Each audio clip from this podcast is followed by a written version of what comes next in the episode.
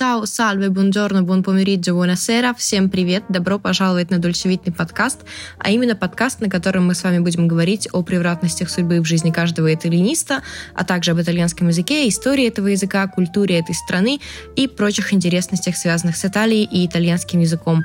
Меня зовут Даша, я занимаюсь итальянистикой уже очень-очень много тысяч лет, и не могу держать все эти факты в себе, поэтому делюсь с вами, чтобы вы тоже погрузились в мир Дольчевиты и кринжа. Чтобы стать душнилой 90 левела, я сначала закончила филфак, потом я закончила лингвистический, потом я закончила еще раз филфак, потом по обмену поехала в Венецию, опять на лингвистический затем еще раз на лингвистический, но уже в Турине. Поэтому про итальянский язык мне есть что сказать и с точки зрения его строения, функционирования сейчас, и с точки зрения его истории, и с точки зрения его диалектов, и с точки зрения много чего. Поэтому потихонечку будем с вами разбираться, что к чему и как мы вообще дошли до жизни такой. Каждый выпуск вы можете считать и юмористическим, и терапевтическим. Если какая-то тема вам тяжело дается, вы можете всегда пересмотреть видео, узнать, кто в этом виноват, понять, что они уже давно умерли, порчу на них не навести.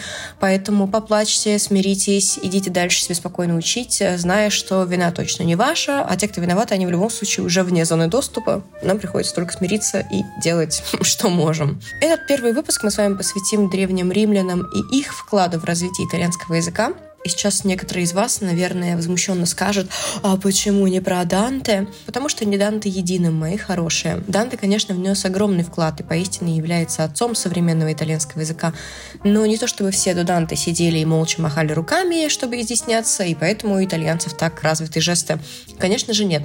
Давайте сделаем шажок назад и окажемся в Римской империи. Вот, кстати, если вы видели вот этот тренд в социальных сетях, где женщины спрашивают у своих мужчин, не у своих мужчин, как часто они думают о Древнем Риме, и мужчины говорят на полном серьезе раз в месяц, каждый день, пару раз в день. Вот э, я не мужчина, но если вы меня спросите, я думаю о вот этой истории, которую буду вам рассказывать сегодня, ну, где-нибудь, наверное, пару раз в неделю потому что она действительно кринжовая и такая достаточно забавная в своей кринжовости. Что особенного у нас происходило вот в Древнем Риме? Мы сейчас, кстати, нужно такой оставить обязательно маленький такой дисклеймер, что мы с вами будем говорить только о языке, вот, а в основном, что мы с вами говорим о Римской империи только с точки зрения языка.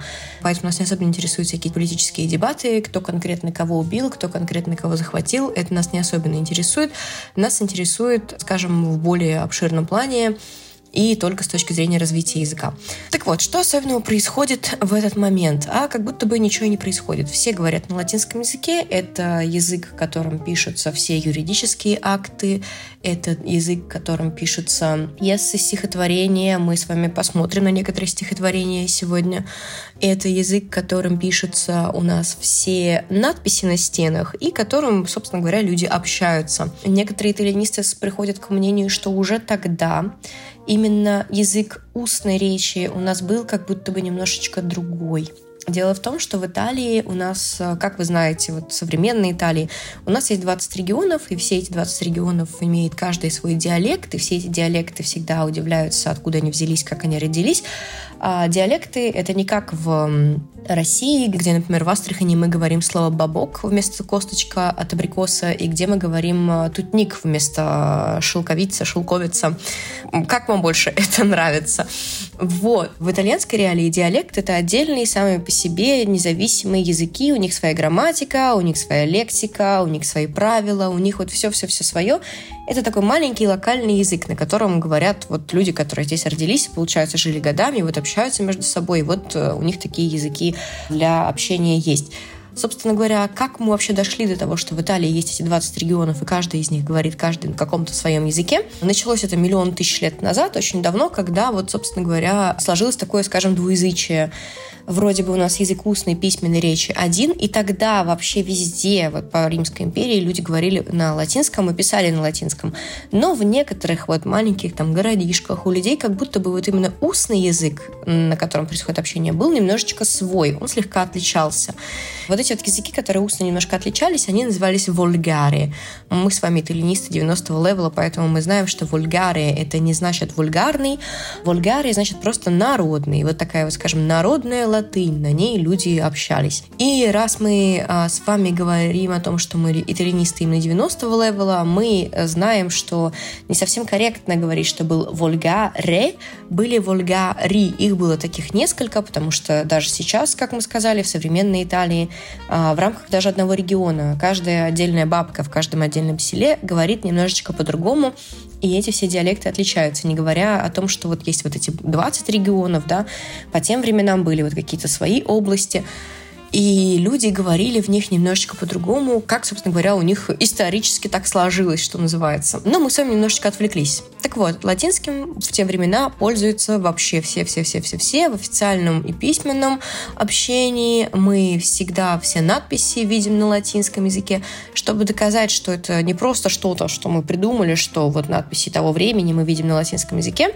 Мы, собственно говоря, можем видеть какие-то надписи, которые сделаны на каком-нибудь Колизее, какие-нибудь надписи, которые были сделаны на каких-то постройках вокруг Рима, да, например, вот всякие Осси Антика и на какие-нибудь, например, Помпеи, как ни странно.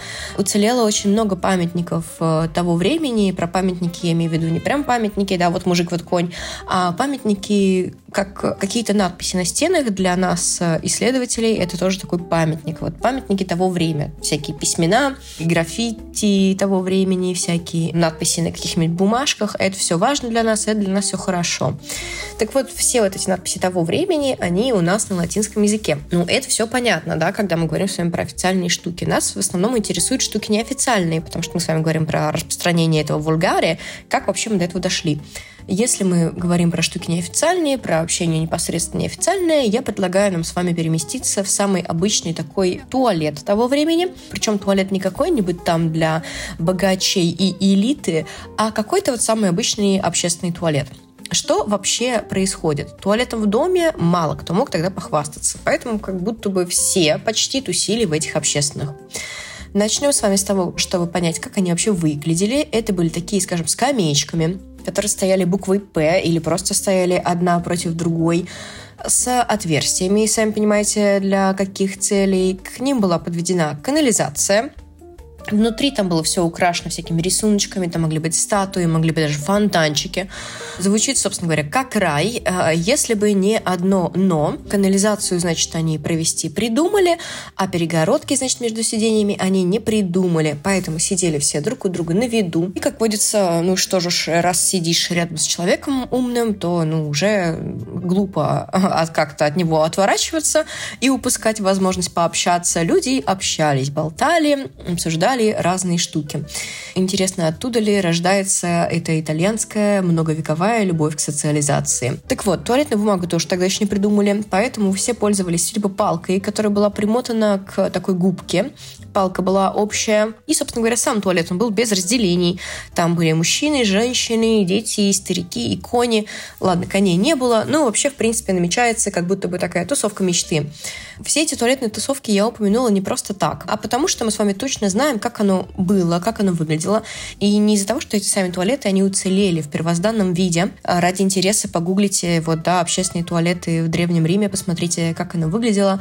Но и потому, что об этом туалете, как о феномене именно социальной жизни писали поэты. Об этом писали произведения, само собой, на латинском языке. Например, был такой поэт, его звали Марциале, который создал стихотворение под названием «Неудобный, неудобный гость». Я на латинском его зачитать не могу, а то, знаете, тут найдется какой-нибудь носитель языка, скажет, что у меня что-то не так с произношением. Поэтому я зачитаю вам его на итальянском, переведенный с латинского языка и затем мы с вами его переведем. Так вот, у нас тут написано «In tutte quante le latrine, ora stando in una, ora in altra, consuma l'ore e siede tutto il giorno.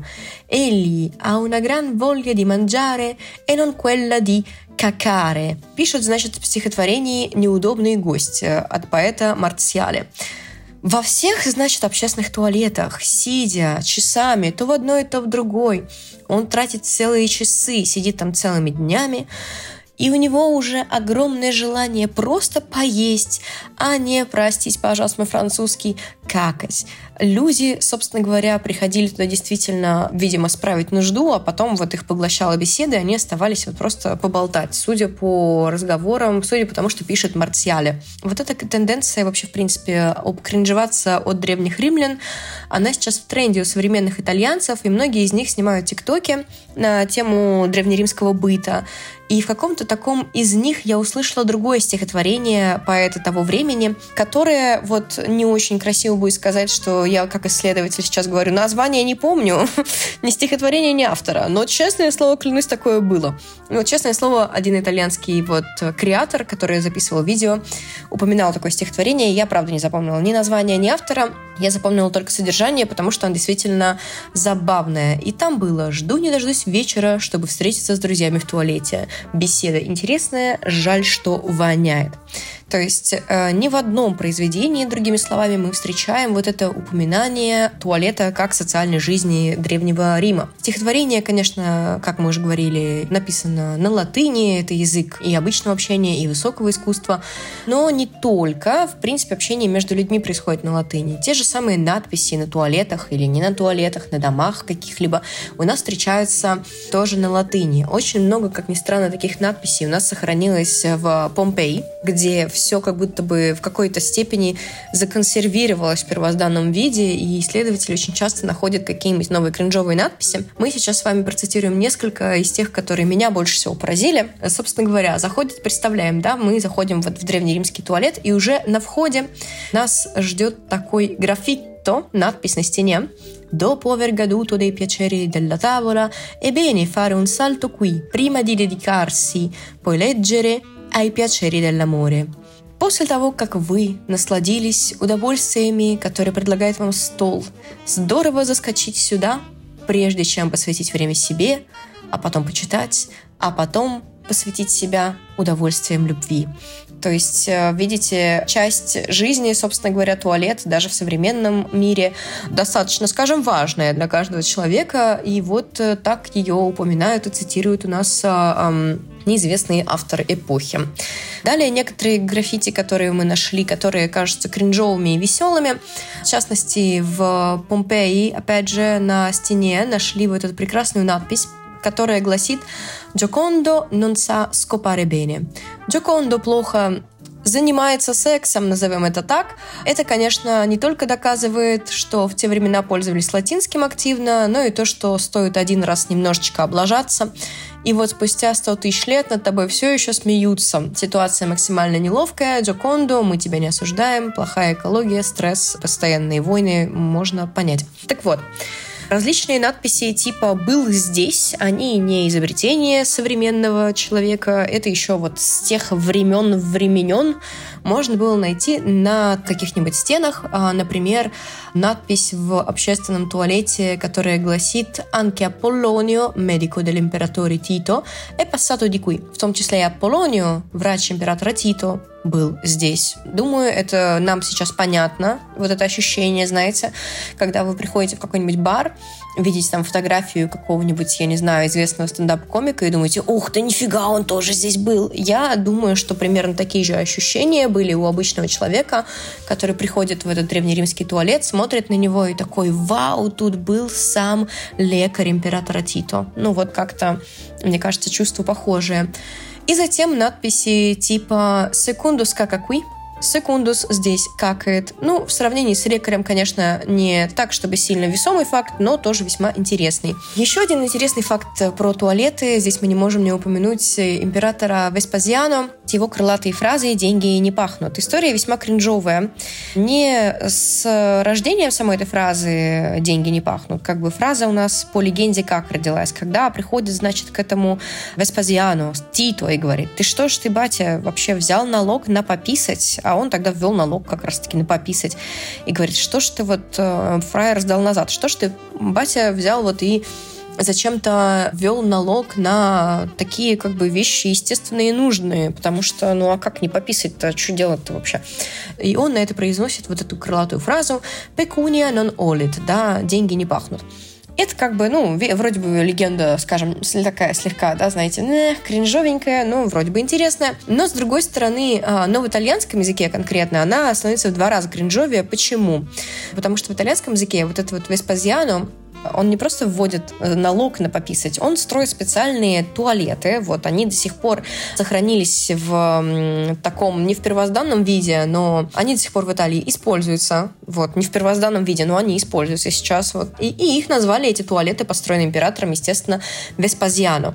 Веспазиано это называется оринатойо, то есть туалет, в который могут прийти пописать э, по анатомическим причинам только мужчины, потому что там писают стоя, и только писают. Вот, собственно говоря, все. И вот эти туалеты назвали Веспазиано. И самое интересное, что в современной Италии до сих пор если загуглить где-нибудь на Google картах, посмотрите, э, будете в Риме, где-нибудь в Италии, неважно, забейте в поисковик Веспазиано, и у вас вылазят вот э, адреса, где на карте находятся эти туалеты. То есть, э, если говорить о кринжовости этого факта, когда мы говорим, что Наполеон был великим, а потом стал тортом, Цезарь был великий и стал салатом, а вот Веспазиану вообще как-то карьера не сложилась по всем фронтам, если честно. Вроде бы крылатые выражения достаточно кринжовые, а потом как бы факт того, что твоим именем до сих пор называют э, определенные виды туалетов. Так вот, возвращаясь к надписям, они не только кринжовые, но и показывают, что пользовались в те времена действительно латинским. Но вот в устной речи плебеев уже потихонечку, по мнению многих исследователей, появляется вот этот вот вульгаре. То есть как будто бы люди говорят и пишут на одном языке, но иногда где-то что-то в каких-то маленьких деревушках, вот в селах, где-то в каком-то неформальном общении между собой люди пользуются вот этим вот э, вульгаре в речи, собственно говоря, плебеев или меты. И вот иногда студенты спрашивают здесь, а что, эти древние римляне, они что, не знали? Или им что, было пофигу, что есть какие-то еще языки? Не вдаваясь в подробности, как будто бы все да. Во-первых, в Вульгаре на тот момент пользуются, ну вот, не сказать, конечно, четыре человека, но очень маленький узус, в принципе, в употреблении у языка. Во-вторых, как бы в стране постоянно то войны, то кризисы, то кого-то убили, то какие-то там, не знаю, перипетии происходят, тут кто-то вот кого-то предал, тут где-то у кого-то землю захватили, тут опять что-то. И вот, ну, как будто бы новые эти захваченные территории надо там отстраивать, сюда деньги вложи, тут у кого-то их укради. Ну, то есть, эм, мне кажется, проблем хватало. И то, что где-то в деревнях и селах какими там бабки общаются на каком-то своем полувыдуманном языке, ну, общаются и фиг с ними, как бы, а что такого? Все равно равно, вот скажем, 97% всего общения было на латинском языке, и как будто бы всем было все нормально. Затем в какой-то момент у нас эта Римская империя вот со всеми своими кайфами в виде бесплатного туалета берет и рушится. И как бы ужас и кошмар, и люди начинают разговаривать только на этих вульгаре. Латинский язык остается языком всяких знатоков, всяких грамотеев, всяких вот ученых, которые учились где-то, языком знати, языком красивой литературы, высокого слога, но в основном плебеи, почти, почти как будто бы все, начинают говорить каждый на своем этом вульгаре и живут себе счастливо. Вот в этих вот всех моментах, когда у нас а, вдруг внезапно один язык трансформируется в другой, откуда-то появляются новые проблемки грамматические. Ты думаешь, типа, а вот как так? Вот если вы когда-то учили латинский язык, а потом стали учить итальянский, вас наверняка одолевала эта мысль, когда вы думаете, а вот как так? Вот в итальянском языке у нас нет падежей, а в латинском-то были. Вот в момент как раз вот этого плавного перехода, нифига не плавного, но вот перехода, утрачиваются падежи. Значит, э, как говорится, не знаешь падежов, не говори глупостев. Вот они решили и перестать ими пользоваться. Падежей в латинском языке было шесть, и в итальянский язык, и в современный, и в вульгаре вошло примерно ноль падежей. Почему? Потому что помимо того, что падежи потихонечку начинают становятся неактуальными, им перестают пользоваться. На смену им тут же приходят такие прекрасные вещи, как артикли и как предлоги. И как бы люди, естественно, думают, типа, ну вот, а нафиг мне вот это вот, да, вот если у меня есть нормальные, вот смотрите, артикли и предлоги. И, короче, если у вас есть проблемы с артиклями и предлогами, конечно, мы можем грешить э, на то, что это действительно сложная тема в языке, нужно уделить себе время, но вы можете вполне себе на законных основаниях говорить, ой, когда-то древние римляне не заметили и забили, а потом эти вообще начали как там говорить, язык мутирует, и вот из него все пропало, все, они виноваты, а я как бы что могу вообще сделать? Я человек простой. Если хочется кого-то обвинить, то, пожалуйста, вот где-то вот в этом моменте находятся какие-то люди, которых можно в этом обвинить. В этот же момент из языка нафиг исчезает такая прекрасная вещь, как средний род, которая нам как бы в русском языке тоже вполне себе помогает жить, и мне кажется, даже лучше, потому что многим начинающим, особенно тем, кто никогда не учил американский, какой-нибудь английский, им при изучении итальянского языка хочется еще вот какой-то альтернативный средний род использовать, которого у нас нет. И еще за счет того, что у нас теряются падежи, у нас внезапно становится важным порядок слов. Вот во фразе «Петрус Паулам амат», да, «Петрус любит Паулу», я могу поменять компоненты местами, от этого не поменяется смысл. Но если я скажу «Пьетро ама Пауло», то это «Пьетро любит Паулу». И вот здесь смотрите, какая интересная штука. Если я поменяю компоненты местами, Паула Ама Пьетро — это уже как будто бы про другую историю немножечко совсем, совершенно абсолютно, да, то есть вот э, мы здесь э, видим, что какие-то грамматические категории за счет того, что просто исчезли падежи, даже вот в построении речи, в построении, в, в самом факте того, как мы строим предложение, уже тоже меняются. Это уже, скажем, достаточно такая весомая штука. Затем, если мы сейчас, как вы понимаете, происходит очень концентрированный, такой сжатый курс истории итальянского языка, мы не будем говорить говорить настолько подробно, какая бабка кому что сказала.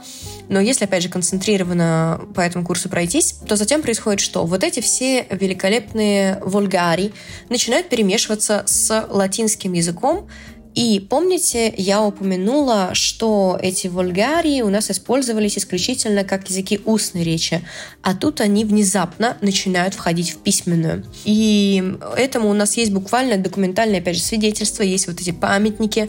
У нас их есть несколько, они все равноправно считаются очень важными, что вот, смотрите, здесь у нас используется вульгари.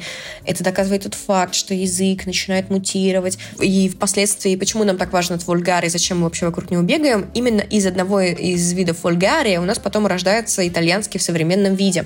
Мы не можем об этом не говорить. Вульгария в становлении итальянского языка очень важен. Так вот, про памятники мы не будем упоминать все-все-все. Я решила эгоистично подойти к этому вопросу, и поскольку это моя э, история, мой рассказ, я упомяну только те, которые мне кажутся веселыми и кринжовыми. Поэтому мы поговорим про два таких памятника. У нас есть э, так называемая Веронская загадка. Веронская загадка «Индовинелло Веронезе». Она датируется 780-800, то есть 780-800. Это что, собственно говоря, такое?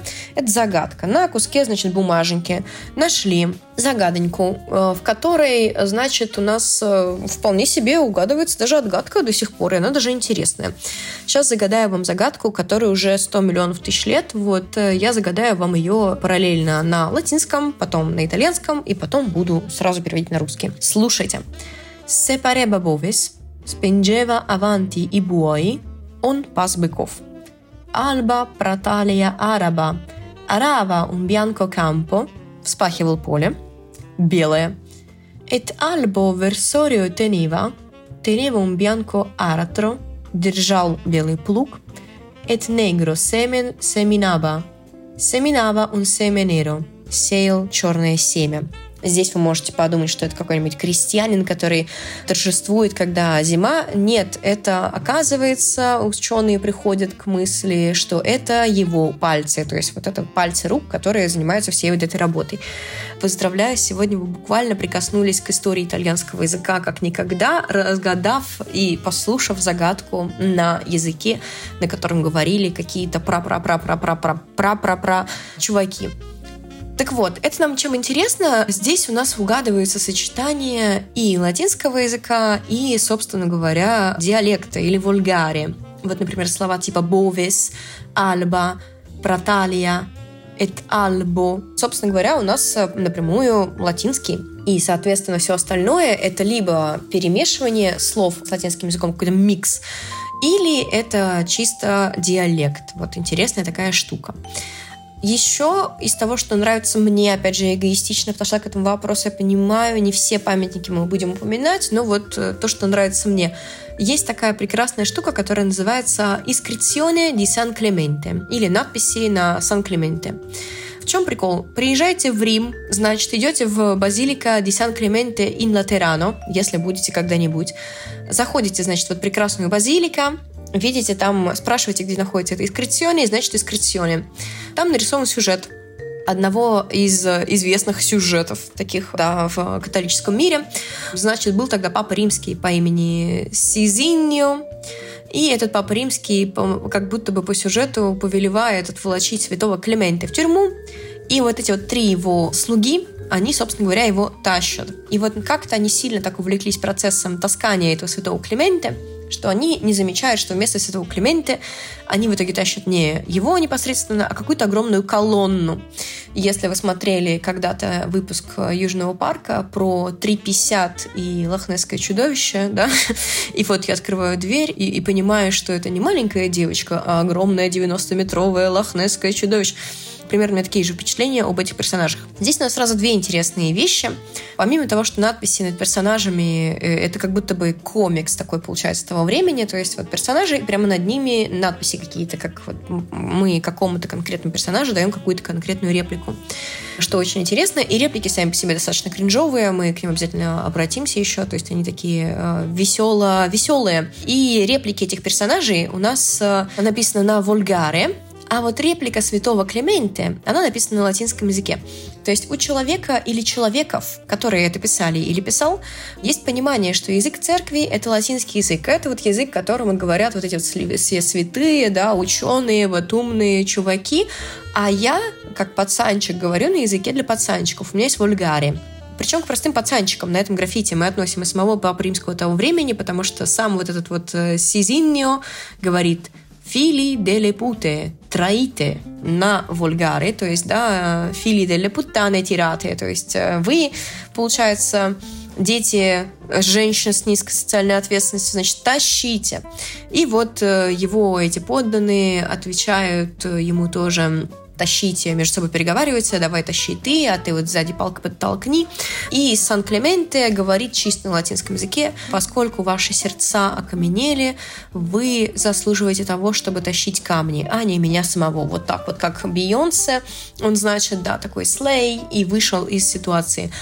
Вот фразы самого святого Климента, как непосредственно святого, были написаны на латинском языке, что, мне кажется, очень интересный факт, потому что у человека, видимо, есть осознание, что вот язык какой-то для просто людей он вот один, а для святых каких-то он другой. Проходит, значит, еще 100 миллионов тысяч лет. Мы сейчас, конечно, очень сильно перепрыгиваем в истории, но мы идем по самым таким значимым моментам, когда происходили очень важные штуки.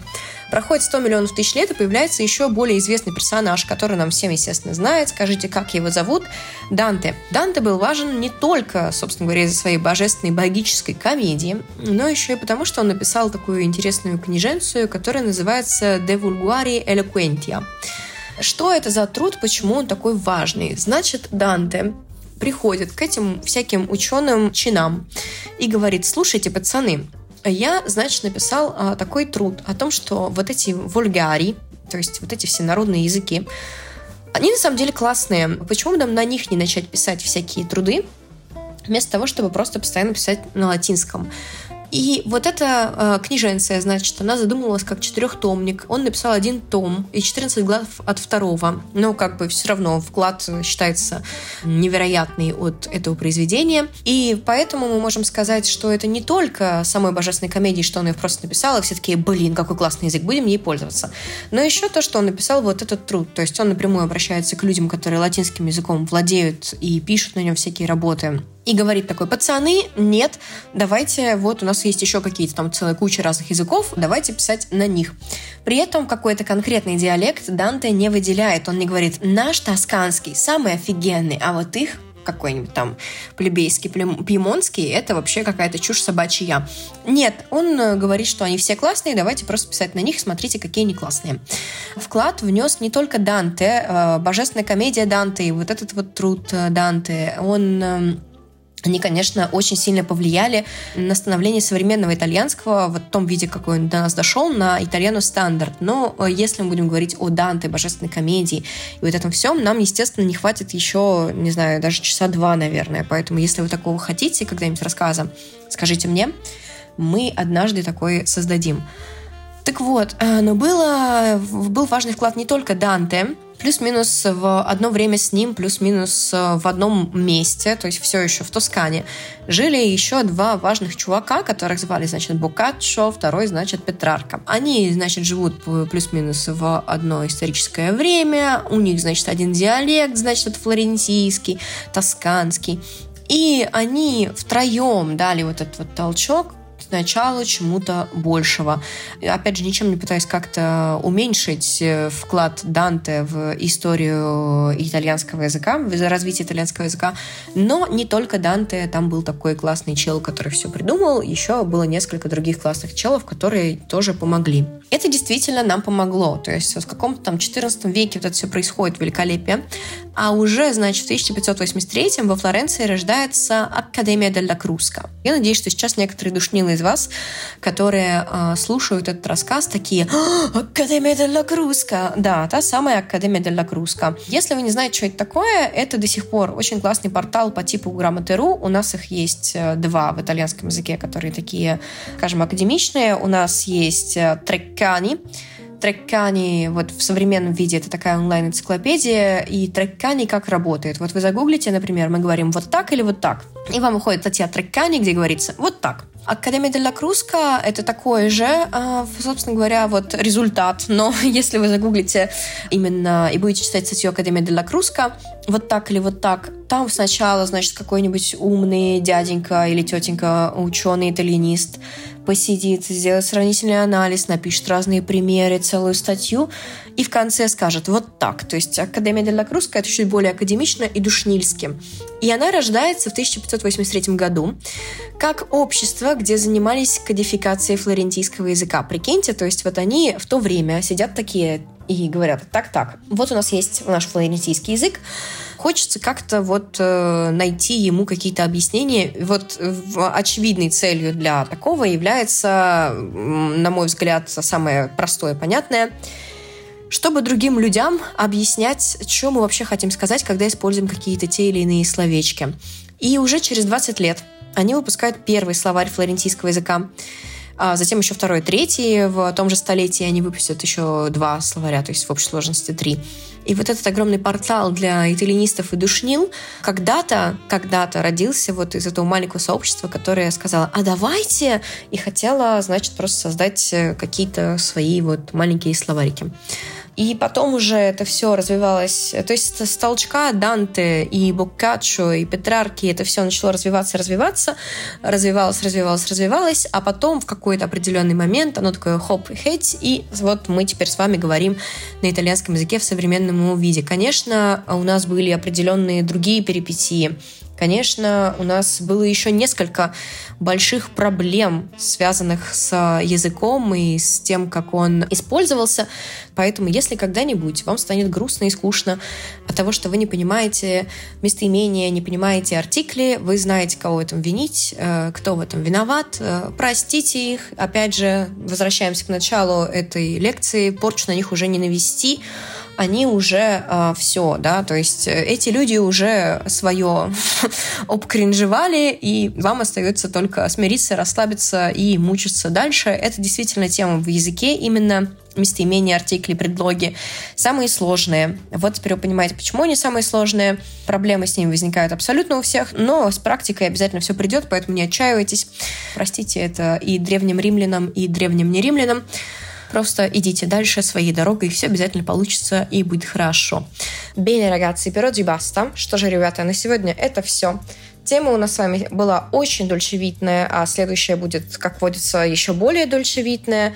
Поэтому, чтобы не пропустить ее, обязательно подписывайтесь. Буду рада также вашим комментариям, звездочкам, а также увидеться с вами в других социальных сетях, в частности, в Нельзяграме или в Телеграме, где меня можно найти очень легко по нику Мамма Мия, нижнее подчеркивание, Итальяно. И на этом я с вами прощаюсь. Чао тутти. Всем хорошего денечка. Чао-чао.